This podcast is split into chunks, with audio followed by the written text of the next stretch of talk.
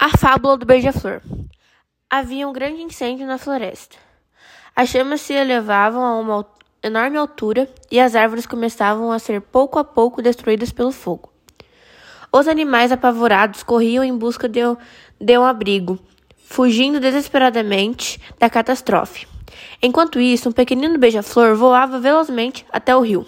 Pegava no minúsculo bico uma gota de água e trazia até a borda da floresta, deixando cair sobre as chamas.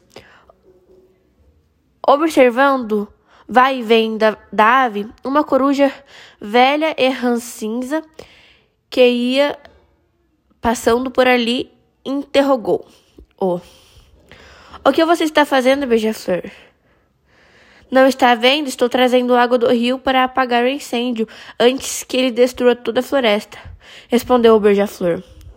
Você deve ser maluco, disse a coruja. Não está vendo que é impossível apagar esse incêndio enorme com essa gotinha de água?